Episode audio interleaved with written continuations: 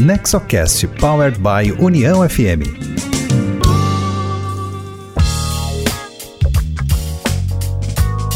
Olá, seja bem-vinda, seja bem-vindo. Esse é o Nexocast, o podcast sobre governança corporativa, inovação e empreendedorismo voltado ao desenvolvimento com foco nas famílias empresárias.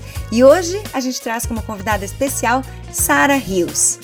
O NexoCast é uma iniciativa do Nexo Governança Corporativa, tem produção da Rádio União e sempre traz um conteúdo da maior qualidade voltado às boas práticas empresariais. Você pode escutar o nosso podcast pelo site do Nexo, que é nexogc.com.br, pelo site da União, que é uniãofm.com.br, e também pelos aplicativos de áudio, como o Spotify, Apple Podcast, o Deezer. Escolha o seu, siga o NexoCast e receba em seu aplicativo cada episódio novo que entrar na rede. Eu sou Cristina Pacheco, diretora de comunicação do Nexo, e hoje o NexoCast recebe Sara Rios que esteve comigo e com os diretores do Nexo, Miguel Vieira e Ronaldo Grangeiro, para falar sobre os desafios da família empresária e os aprendizados necessários. Esse é o episódio 21 do NexoCast com a convidada Sara Rios, que tem atuação na empresa familiar Grupo Luarte e também na Scaffold, empresa que se dedica à educação dos temas de governança e gestão. Uma das falas importantes de Sara nessa conversa diz respeito ao planejamento e implementação da governança e sucessão na empresa familiar. Segundo ela, não fazer nada é uma decisão para a falência, não para o sucesso. Para o futuro da empresa familiar existem três caminhos: vender e vender antes que perca o valor, continuar como está e destruir o valor, ou planejar uma governança para construir valor ao longo das gerações. A conversa com muitos aprendizados você vai conferir a seguir. Sara, eu gostaria de te pedir então para contar um pouco da tua trajetória pessoal e profissional e como foi o processo de adoção de boas práticas da governança familiar na empresa que tu estás inserida, que é a Luarte. Tu também tem uma atuação super forte como CEO do Scaffold, né, que é um, uma plataforma educativa mas eu gostaria de te pedir para falar um pouco dessa tua trajetória. Como é que isso aconteceu e tu entrou nesse mundo da governança? Ah, obrigada. Feliz para estar com vocês e realmente compartilhar um, um pouco da minha trajetória. Espero que ajude alguém a acordar para aquilo que é possível. Então, eu acho que isso é sempre boa de trocar experiências para que as outras pessoas consigam se identificar com algo nesse processo. É, no meu caso, eu sou americana, então vocês que estão ouvindo mais no sul, não é que eu sou de importada de Campinas ou Ribeirão, é, é americano mesmo. E meu marido, eu conheci ele lá na Espanha, que é uma história outra, é romântica, mas não vamos contar essa trajetória. Mas ele me convenceu de vir é, morar no Brasil e ele tinha uma encomenda quando ele foi para fazer mestrado de ele voltar e ajudar a família dele. Então, ele foi para fazer mestrado e as pessoas, o primo dele mais velho, é, que é mais como fundador, porque realmente nossas gerações são bem é, largas, a diferença de idade, esse primo já tinha falado, olha, você já escapou de nós, você já foi fazer a consultoria, já fez coisa, agora você vai fazer MBA. Na volta, você pretende voltar e nos ajudar? E ele tinha falado, ele falou sim, antes de me conhecer, certo? Então, eu já conheci ele. É, é uma coisa, começou a falar de namorar, noivo, aí começou a ter uma, essa, esse compromisso que ele tinha. Ele falou: Nossa, esse compromisso você é muito bonitinho, mas não sei um compromisso muito grande, né? De voltar, escolher voltar para um outro país e, e morar. Mas é, enfrentei e, e, chegamos na empresa familiar. É, eu comecei, a ideia não era trabalhar na empresa, mas esse mesmo primo é, falou, olha, é difícil conseguir gente bem preparada, ela está preparada, ela não quer também participar e, e ajudar, eu acho que o primo já sabia que eu ia puxar. Será que esse, vai dar certo?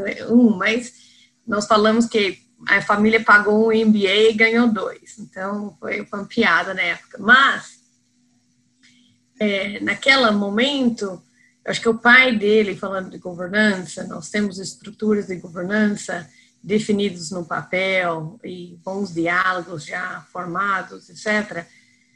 Quando cheguei, a, a família tinha governança. Não tinha governança no papel, não tinha talvez as melhores práticas, mas tinha práticas. Então, naquele momento, o pai, eu acho que sábio, falou: olha, é, você vai em casa em casa e fala da Sara e ver se a família quer que ela trabalhe na empresa.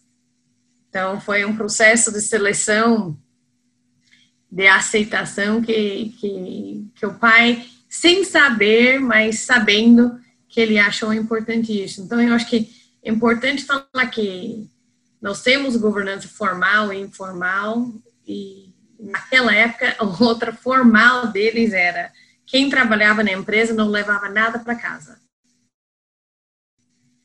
Era a regra.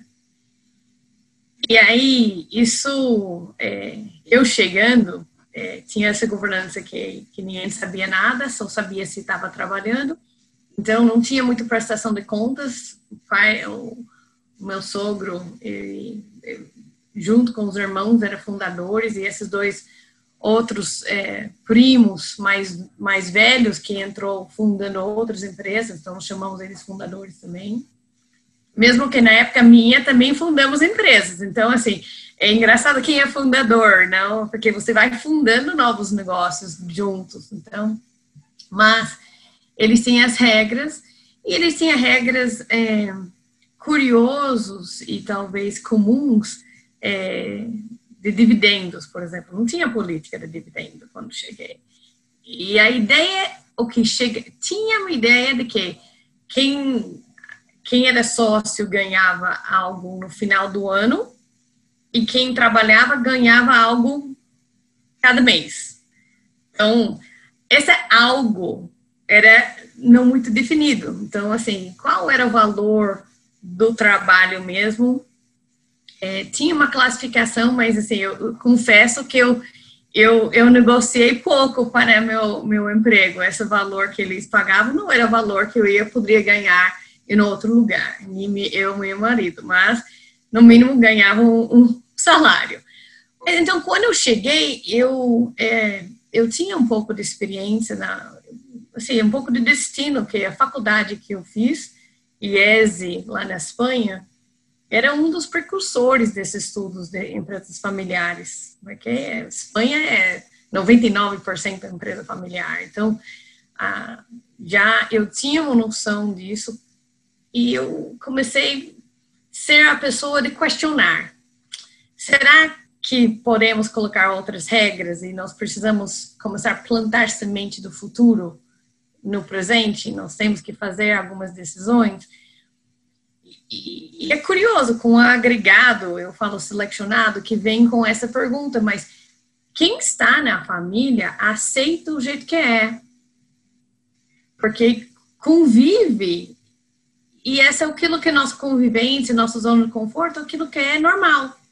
Então, eles não questionam tanto. Então, precisa ter um podcast como vocês estão fazendo, ou FBN, alguma coisa que alguém falou, olha, Existem outras maneiras de fazer isso.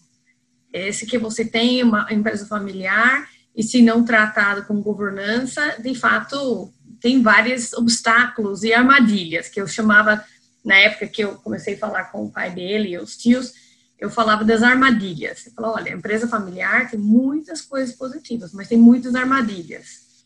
Então, para não cair nas armadilhas, nós precisamos estruturar. Então, esse era o jeito que eu meio abordava isso. E no começo, então, para falar qual era as primeiras regras, a primeira regra era que ia ter dividendo, que dividendo ia ter um cálculo visível. Que até então era quem teve uma retirada ao longo do ano igualava no final do ano para que todo mundo era igual. Então, tive a regra de governança. Todos os sócios por porcentagem, deveria ter a mesma é, saída de dividendo. Isso é uma regra. É a melhor prática? Talvez não, mas no mínimo eles estavam convivendo com isso por muito tempo. Então eu comecei a falar: olha, mas a família não consegue planejar sua vida se nós não temos planejamento.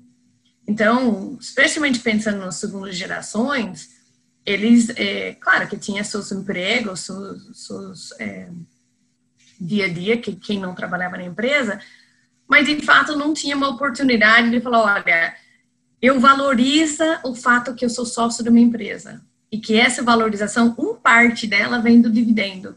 E esse dividendo eu posso torcer para a empresa ir bem e, e eu posso ter prestação de conta de ver isso e eu recebo isso de uma forma ah, planejada. Então, isso era a minha conversa lá, falando do século passado, gente, 90, 96. E, e isso caiu bem para de que isso era algo que a família poderia esperar. Não somente uma, uma leve prestação de contas, mas que de fato que era interessante ter sócios que torcem pelo resultado e que não entende que é o único jeito de, de receber dinheiro é trabalhar na empresa. Eu acho que essa separação de papéis e essa valorização do papel do sócio, eu acho que isso foi uma das primeiras coisas que nós conseguimos fazer. Aí outra era acesso a regras para a empresa. Então, essa foi outra conversa. Então, qual era a regra? A Sara e o Carlos, meu marido, nós entramos é, formados. Os outros fundadores entraram quase saindo do, da fralda, já estavam dentro da empresa. Então, tinha um, um gap. E o futuro? O que, que, esperamos do futuro? E tinha um grupo do NextG muito grande é, entrando na faculdade. Então, nós falamos, olha, vamos colocar uma regra bem simples, de que precisa terminar a faculdade, uma faculdade que tem a ver com a empresa, e que a pessoa precisa passar por uma seleção em outra empresa e trabalhar dois anos em outra empresa é, antes de vir na empresa para trabalhar, mas poderia, durante a faculdade, poderia fazer trainee, deveria vir e trabalhar na empresa como experiência, mas que precisava, na, na formação, trabalhar em outro lugar. É, e com isso decidimos, é, todo mundo concordou. Eu briguei muito para isso, porque briguei assim, no bom sentido de, de que eu o jovem precisava saber seu valor. De que, de fato, se está trabalhando em empresa, está trabalhando porque merece estar.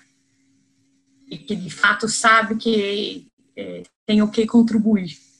E quando eu não acreditava, na época, que se você não trabalha em outro lugar, que você ia conseguir saber disso. Porque na hora que você chega na empresa familiar, você é filho, filha de alguém, neto de alguém, primo de alguém, Aí começa a falar, você está aqui por causa do seu nome, não por causa de que você contribui.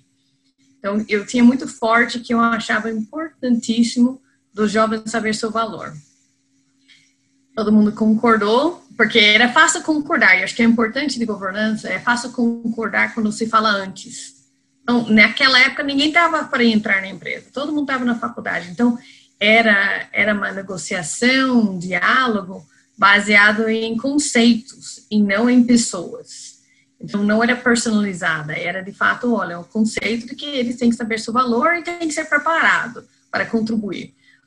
E aí nós começamos, na época, o que nós chamamos de Conselho Júnior, que era um trabalho de união dos primos, saber da empresa, falar dos armadilhas da empresa familiar, de falar de preparo, é, e nós ficamos o tempo todo é, com esses jovens é, se preparando para a sua vida. Então, eu acho que é importante. O Conselho Júnior não era preparar para você trabalhar na empresa, era preparar para ser bom sócio, mas mais que isso, era preparar para tomar decisões da sua vida. E eu acho, quando eu vejo coisas que acontecem por aqui, às vezes no outro governante, eu acho que é muito focado na empresa e pouco focada nas pessoas. Então, o que no final, se vamos lá, uma empresa familiar vai bem, ela vai bem porque ela tem uma riqueza familiar. Essa riqueza familiar é cada indivíduo tem uma riqueza, uma qualidade de vida, um propósito próprio, e aí você consegue abrir mão do seu, seu indivíduo para coletivo Agora, se eu não me sinto bem como indivíduo, dificilmente que eu abra mão de algo que eu desconheço para um coletivo que eu também não entendo. Então, eu acho que essa, esse trabalho que não, não fizemos perfeito, tá? estamos cheios de seres humanos também, é, altos e baixos, mas o conceito era isso. Então, eu acho que isso foi minha contribuição no começo e da família. E depois nós começamos a fazer governança corporativa, organização é, da, da organização, que eu posso falar que os fundadores não têm visão que eles tinham construído. Então, quando eles falavam, vem ajudar, na cabeça deles, vem ajudar é juntar a nós fazer o que nós fazemos. E minha cabeça era, não, preparar isso para crescer, preparar o que vocês fizeram para que ela tenha condições para continuar sem qualquer um de nós. Então, a minha visão, a visão mais de um MBA, é que eu não posso ter uma empresa que depende tanto de um indivíduo ou outro.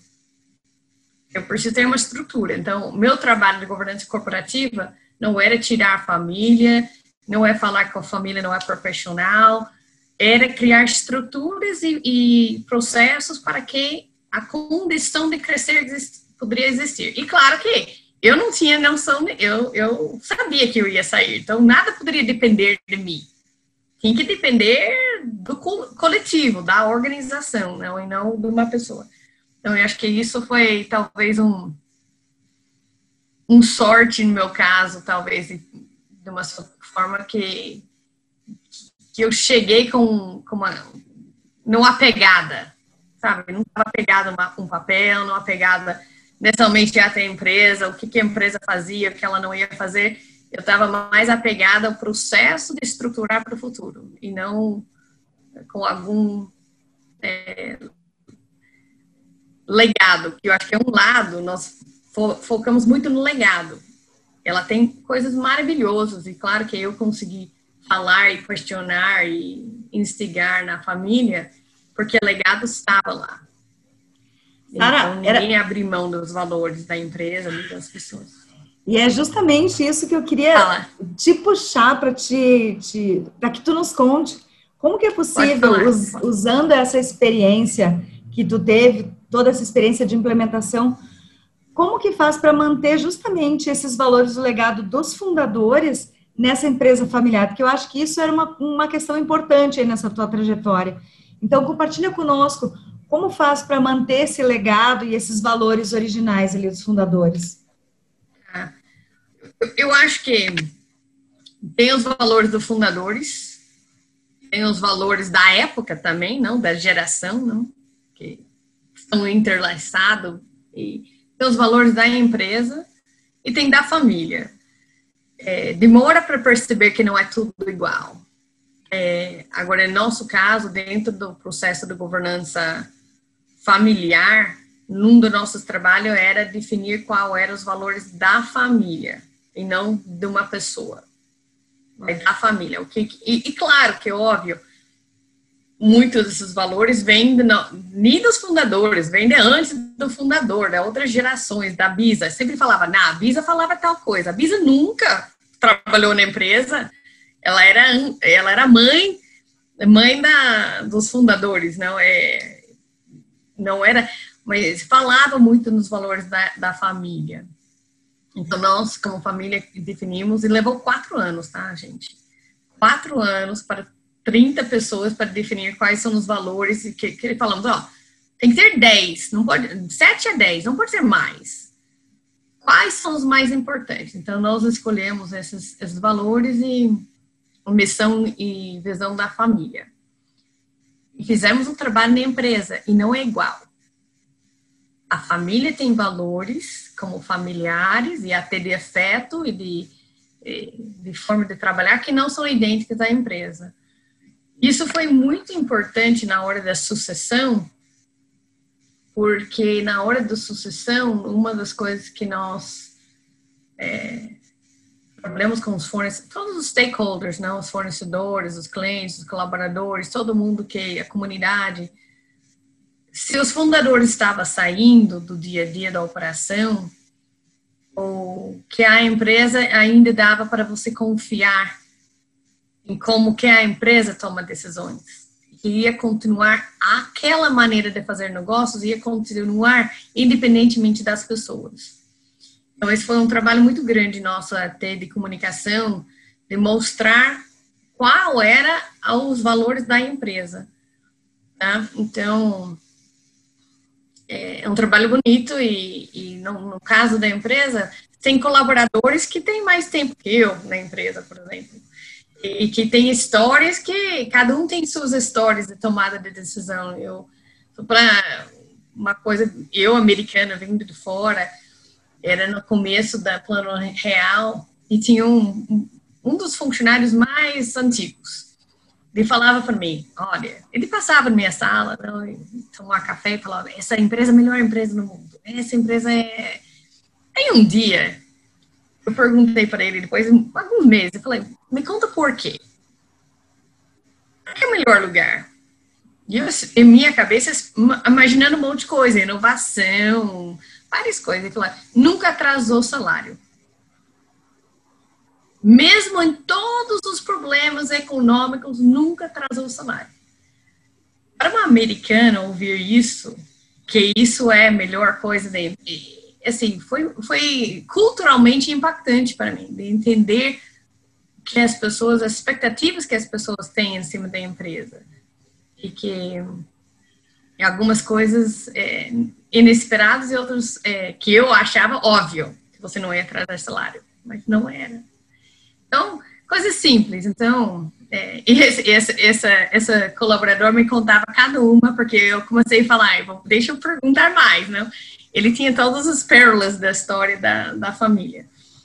Mas é isso. É...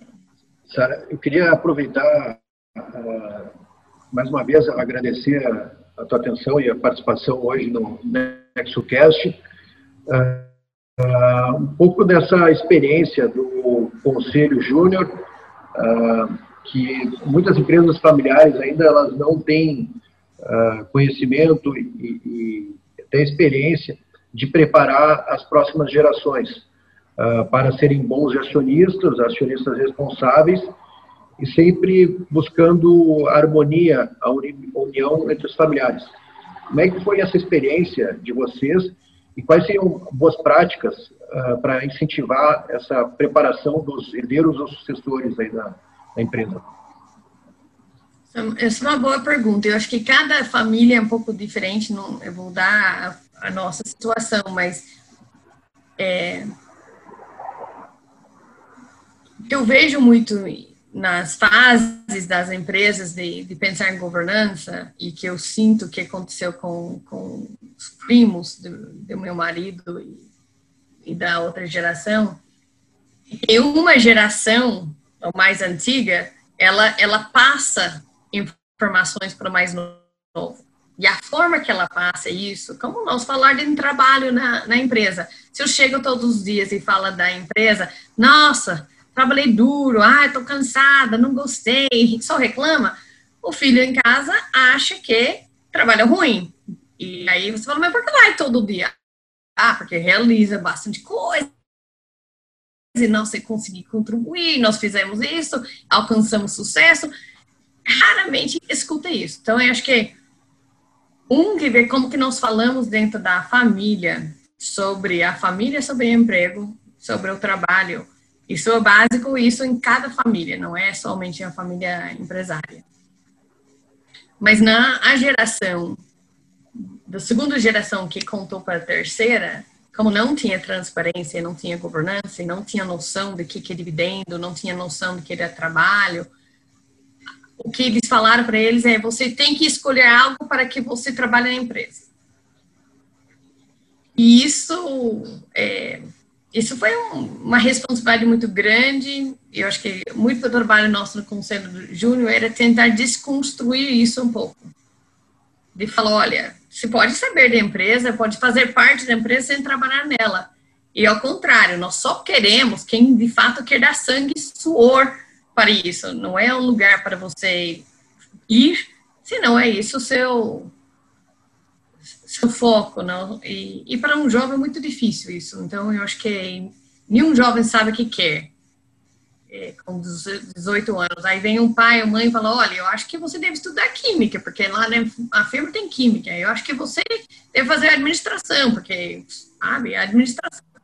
Então, eu, eu acho que tem uns armadilhas é, que atrapalham um pouco a próxima geração em qualquer família, tá? E isso para famílias que não têm empresa também. Eu sou advogado, então meu filho vai ser advogado porque eu posso ajudar. É, tem isso, né? Então, é, a primeira coisa é conseguir que o jovem comece a assumir sua jornada como, como pessoa autônoma, né? Eu acho que isso é algo bem relevante e não fácil, não é fácil. É, essa relação pai-filho, muito menos pai, pai, tio, filho. Às vezes tios é mais fácil que o pai, não? Então, tem, tem tudo isso. É, então, essa geração, eu acho que ouviu diferente que a geração tipo da minha filha. Então, minha filha, ela nasceu dentro de uma época que tem uma mãe da segunda geração, que sabe o que é governança, que sabe o papel da família, da sociedade e do trabalho. Ela, ela ouviu a vida toda. Nós fomos para assembleias familiares, onde ela ia brincar no hotel, sabendo que mamãe e papai estavam numa reunião falando com tios e primos sobre o negócio. De uma forma gostoso e que trabalhar é bacana, discutir coisa em família é bacana, depois tem um, um todo mundo vai para a piscina, pega shopping. Então, a convivência dela, sem fazer um treinamento formal, é que a família e a empresa é algo que gera união. E que as pessoas conversa sobre coisas para resolver futuro. Ela nasceu nesse ambiente, então para ela nunca foi falado que ela tem que trabalhar na empresa, mas ela sabe que ela tem uma responsabilidade de se preparar genericamente, que a empresa é algo que você é responsável e que demanda diálogo. Então, só para falar que a diferença que uma geração e uma estrutura pode passar para nossas nossas crianças e, e, e pode fazer muito diferença nas escolhas deles, não. Agora, eu vou falar uma coisa, eu não acredito na harmonia. Então, eu falava muito com minha sogra, que ela fala, não, você não fala tal coisa, porque não vai ter harmonia. Eu falo, não, não falar não quer dizer que tem harmonia, quer dizer que ninguém está falando o que precisa falar. Então, união que eu acho bacana, porque quando fala que é união, nós falamos, olha, nós vamos passar por conversas difíceis, nós vamos ter situações onde nós não concordamos, mas pela união, pelo legado, pelo futuro, nós vamos tomar decisões juntos, mesmo duros. Então, é, essa é uma, uma coisa minha, né? O que eu, eu fico preocupada quando as pessoas acham que vai fazer governança e que todo mundo vai ter as mesmas ideias. Não é isso. A governança é uma estrutura justamente para ouvir opiniões diversas e conseguir que as pessoas ouvem e que conciliam isso e que assimilam até tomar decisões. Então, para mim, governança realmente é estrutura para não ter briga, para não ter é, Gente, tem histórias de gente que, que tirou o sapato, jogou o sapato na cabeça. Não, não, sua família, em outros lugares. É, é, é evitar explosões e segredos, porém, que é um lugar onde as pessoas se sentem confortáveis de conversar sobre coisas bem é, divergentes, às vezes. Então, a governança não é de divergência. Ótimo. Uh, Sara, retomando um pouco a fala inicial da tua trajetória, uh, contaste que, como cônjuge na empresa familiar, uh, tivesse um pouco, enfim, de menos acesso, um caminho menos uh, facilitado. Eu queria ouvir um pouco a tua experiência como escolhida, como tu falaste, uh, e qual é a, a, a forma, ou, a importância de criar uh, um caminho para os, os escolhidos também uh, darem valor e darem sua experiência em favor da empresa familiar. É, eu acho que é, Uma boa pergunta, e parece óbvio que cônjuge faz parte de família, mas às vezes é, o cônjuge é, casa e não se sente parte. E eu acho que isso é já o começo do, de uma preocupação. É, em meu caso, cônjuge já na época do, das outras gerações, teve um, um, um irmão do, um irmão que tinha falecido e aí veio o primo e o genro logo que ele faleceu. Eles eram muito jovens, então realmente eles já entraram de cara, então isso normal.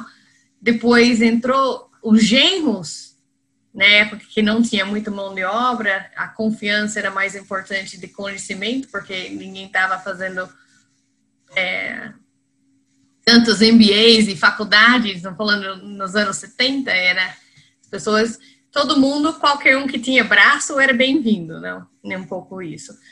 Homem, homem. Mulheres não estava aceito, tinha muito, ainda tem machismo, não? É, e isso era aquilo que acontecia na empresa, na empresa, e o que acontecia em casa, ficava em casa e não tinha comunicação.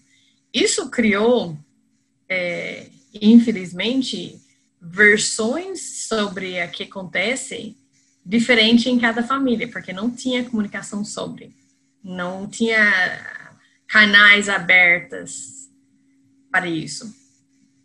E eu acho que isso é algo de todas as empresas familiares têm que pensar.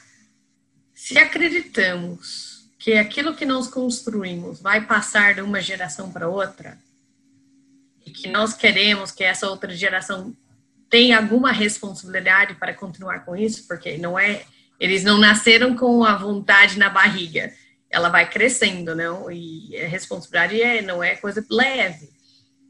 É, se as pessoas que estão criando essa geração, homens e mulheres, casais, parceiros, não sabem nada da governança familiar, não sabem nada da empresa, qual chance que eles vão ter uma conversa boa dentro de casa com esses filhos? Então, é, eu acho, achar que vai deixar a cônjuge fora é uma escolha que, de fato, a próxima geração vai sentir que alguém foi deixado fora. E aí, qual vai ser a conversa? Qual vai ser a interpretação que é passado para as crianças? E estamos falando 20 anos da criança. Você falar, ah, eu vou começar a fazer conselho júnior com 18 anos. Ok, mas essa criança ouviu por 18 anos uma versão da empresa familiar dentro de sua casa, que não sei se dá para desconstruir isso, não? Então, eu acho que quando fala de cônjuge em geral, eu acho que temos que pensar qual o risco de não incluir de alguma forma. Não tem que ser 100%, mas zero é também muito extremo. Então, eu acho que, eu acho que se for falar que é zero é impossível. As pessoas estão lá, não tem como ser zero. Agora, como que você conduz isso? É, cada família vai fazer suas escolhas, etc. É, no meu caso, a minha, o meu papel tinha mais a ver que eu estava trabalhando em empresa e a primeira mulher gestora é, dentro da empresa que de que de ser cônjuge. E é engraçado porque eu, eu ficava ofendida quando meu sogro me apresentava. Eu, eu tinha que eu assim eu era muito jovem chegava lá e tinha um cara do banco que eu ia negociar algo. E meu sogro chegava lá, aqui é minha nora. E eu achava assim, como assim? Você vai falar que eu sou sua nora, você tem que falar que eu sou diretora tal coisa, não? Mas para ele era mais importante que eu era nora dele do que qualquer formação. Então, é engraçado essas coisas. Mas, é, eu acho que como cônjuge, como mulher num mundo totalmente é, desconhecido a mim, não? É, acho que que valeu era curiosidade, tá? Então, o que eu chegava questionando. Então, mas como que vão fazer isso? E isso, quem que vai fazer? Isso não funcionava muito rápido, tá? Que eu falo para todo mundo essas perguntas, às vezes ficavam, ah, não precisa pensar nisso, é, não precisa mudar nada. Mas é, eu acho que tem que chegar com, com calma, é, porém persistente. Porque tanto mulher, homem, next generation, cônjuge, etc., é, são perguntas de oxigenação, de questionar se de feito aquilo que funcionou ainda continua funcionando. Então, eu fico um pouco preocupada quando as pessoas falam de legado, o legado não deveria ser a forma que a empresa opera, porque o mundo não é igual. Então, a minha fala, maior fala minha, assim, que eu repetia muito é, ó, oh, gente, o que chegamos até aqui, ótimo. Nem, vou questionar, não tem motivo questionar. Mas, daqui para frente, o mundo é outra. A empresa é outra, nossos concorrentes são outras, as tecnologias são outras. Então, não dá para olhar para trás, não sempre que olhar para frente.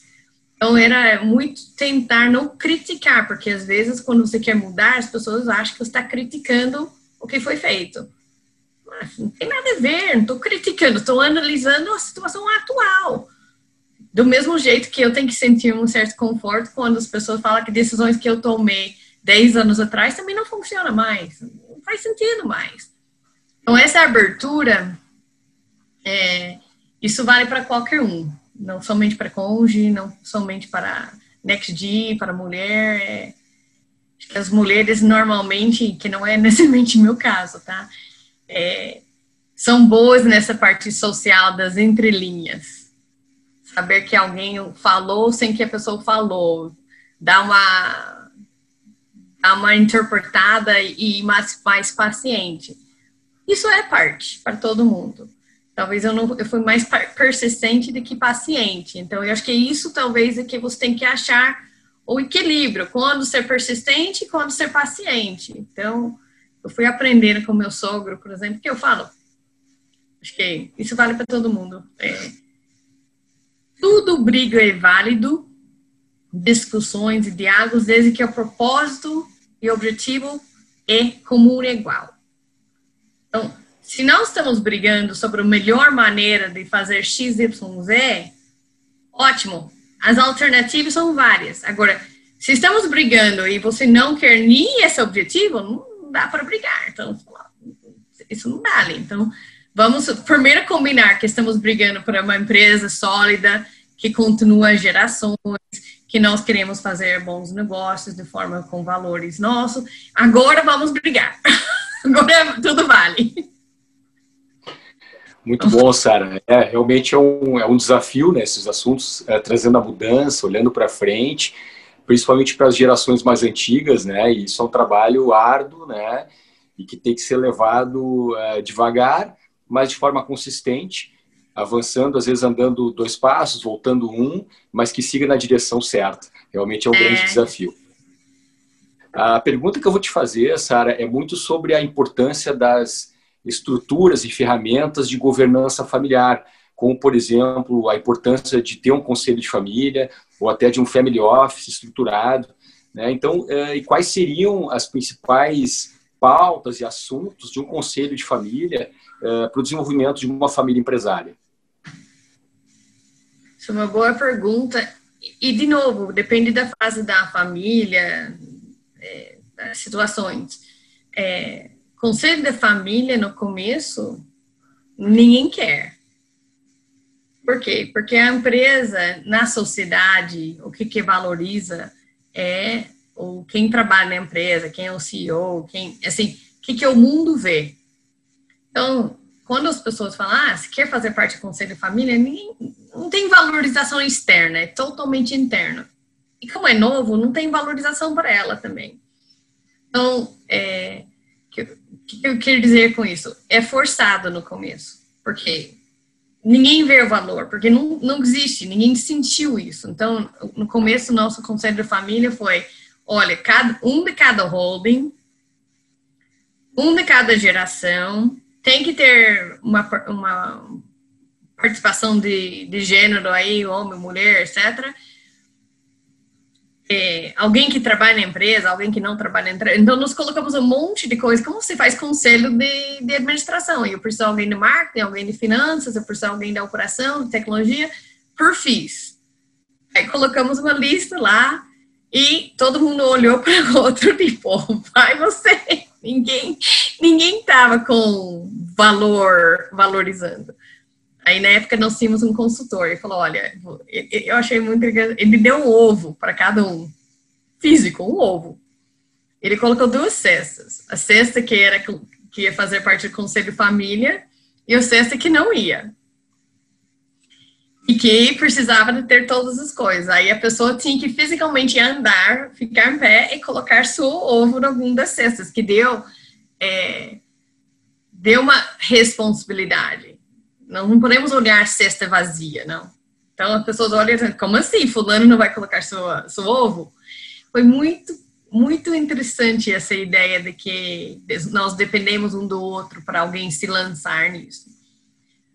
Mas não resolveu tudo, tá? Porque ainda não tinha todo mundo. Aí nós ficamos meio na convocação de algumas pessoas, porque precisava. E nós pedíamos a, a voluntário de, da pessoa se dedicar a isso. Natural. Aí, que tópicos? Nosso caso, tópicos de protocolos, então, regras de acesso da trabalhar na empresa, regras, eh, regras sobre usos e bens dos serviços da, da, da empresa, então, ah, todo mundo pode pegar feijoada no dia que tem no refeitório? Tem uma marmita, três marmitas, coisa dessa. Define, não? É, então, no nosso caso, acho que o que mais deu bacana ligação era de tirar os bens e serviços da, da empresa da empresa para a família e a família negociar ou como ia fazer as soluções. Então, isso para nós funcionou. Nossa família estava dependente de algumas cara de TI da, da, da, fábrica, consertar um computador em casa, cara de eletricista, colocar luzinhas na casa de Natal. Aí decidimos como família, olha, não vai mais, empresa é empresa, nós temos funcionários para fazer fins e nossa família é outra. Então essa negociação deu bastante liga para nós. Os valores, quais são os valores da, da família, nós definimos isso. É, depois nós começamos a fazer tarefas de história, de pegar legados, história, escrever. Então, começou a colocar desafios, encomendas interessantes de que a família interesse. Aí fala, mas isso é importante? Aí também tem que falar, é importante. Nós precisamos disso. É, nós não vamos. Aí que chega. Depois chegou no desenvolvimento. Que curso que temos que fazer? Que consultor? é, orçamento. Então, a nossa família era, conselho da família tinha que brigar por orçamento, certo? Briga com quem? Com todo mundo que tem dividendo, porque a gente pegava do dividendo para cursos. No começo, meu sogro é assim: ah, vocês podem fazer qualquer coisa. Ele falou: ah, não, tudo bem, nós queremos contratar fulano para todo mundo. Ah, não, isso não. Aí nós falamos: não, precisamos de dinheiro. Então, hum, falar de dinheiro, orçamento, viagens, viagens assim da assembleia, bastante coisa. Quando você começa, parece que não tem o que fazer, depois não, não consegue parar. Sara, um pouquinho ainda da, da governança familiar, o uh, que, que a gente percebe? Muitas empresas familiares, como tu falaste, não percebem uh, valor uh, no primeiro momento para adotar boas práticas de governança familiar. Ah, quais seriam as dicas, sugestões para iniciar essa discussão e, e, e já ter o início de uma governança familiar? Como é que a gente poderia endereçar esse assunto? É, isso é, é curioso essa quando você tem que tirar o foco da empresa para falar do conselho de família ou falar do conselho de sócios eu, eu, eu acho que talvez é não tirar o foco da empresa, é colocar foco na empresa e falar, então, estatisticamente, no mundo, se não faz nada, a empresa vai falir. Ponto final. E a família vai ser pobre. É isso. Quem não acredita nisso, nós temos histórias de todas nossas nossas cidades. É, essa, essa fala que pai rico, filho nobre, neto pobre, isso existe em todas as línguas. É, meu favorito é pai no, na, na, no jornal econômico, filho no social e neto no criminal. Então, assim, é, não sabemos que se não é conduzido pela governança, a empresa, tudo que foi construído vai morrer. E que as pessoas vão perder valor. Valor mesmo. Vai perder valor. Então, acreditar que isso é verdade. A não fazer nada é uma decisão, e uma decisão para falência, não uma decisão para sucesso. É, então, é, é, eu tenho que falar, então, às vezes alguém me pergunta e fala, onde tá, então, o preço tá legal, tá, estão fazendo? Ah, nada. E fala, então, vai vender? Vai vender para quem? Quem vai continuar? Mas como assim? Não tem plano nenhum para o futuro. O único futuro é vender ou morrer. Então, por mim tem três opções: vender e vender antes que você destrua o valor, é, você continuar e destruir o valor, ou você planejar uma governança para que você é um dos que constrói um valor ao longo das gerações. Não, não tem uma quarta, uma quinta. Agora é.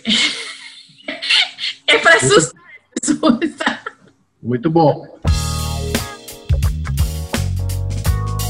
Sara, a gente tem no nosso podcast aqui sempre um momento que a gente chama o convidado a nos sugerir, nos dar uma dica de um livro, de uma leitura, um filme, uma série, alguma coisa que vá uh, contribuir para esse repertório, para essa pauta, para que esse conhecimento possa ainda se ampliar. E aí eu quero te convidar para dar alguma sugestão na nossa dica do podcast. Realmente, eu, eu não sou muito boa em dicas para filmes. É, e, de fato, o seriado... Tem seriados desses, assim, falar bem, bem bregas. Esses que dinas, é, dinastia, tem, tem essas coisas de romance, de novela, que as pessoas acham que não acontece mas ela retrata uma situação sem governança. Retrata o pior que nós temos do ser humano sem, sem governança, sem estrutura. E aí assistimos como não fosse verdade. Eu acho que é isso uma das coisas. Agora, os livros é, em português sobre governança familiar, tem um que, que é até lá no sul, que quem quem traduziu foi o Werner, lá do Sul, é, que é Família Empresária no Divan, que fala de cases, de fala da, da, da natureza humana que existe dentro de qualquer situação e, e como que as pessoas tomam decisões, eu acho bem interessante nessa linha de aceitar essa, diver, essa divergências todas e entender que precisamos de estrutura para melhorar e, e ultrapassar, superá-las, não? De novo, não falando da harmonia, certo, Miguel? Falando que, ó... Não, tá ótimo. Maravilha. Realmente, a harmonia é algo idealizado, mas eu acho é. que união, se conseguir, tá perfeito. E aí, gostou? O NexoCast quer ouvir a sua opinião, a sua sugestão. Nos procure e nos siga nas redes sociais. Estamos no Facebook e no Instagram como nexogc.com.br e também no LinkedIn somos o Nexo GC. Mande uma mensagem, comente nas redes sociais e vem participar dessa conversa. E por aqui, siga nosso podcast para não perder nenhum episódio. Curta, compartilhe, vamos fazer a informação circular.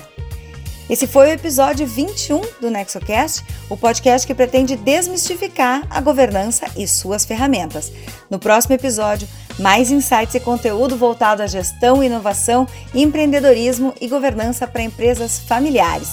Estiveram conosco na técnica da Rádio União, na operação de áudio, equalização e edição, os profissionais Luiz Felipe Trevisani, Ramon Ram, no digital Duda Rocha, jornalismo com coordenação de Denise Cruz e direção de Rodrigo Giacometti. Esse programa é um conteúdo original de Nexo Governança Corporativa e tem produção técnica da Rádio União FM. Obrigada por estar conosco e até o próximo NexoCast. Nexocast Powered by União FM. Uma produção Nexo Governança Corporativa e Rádio União FM.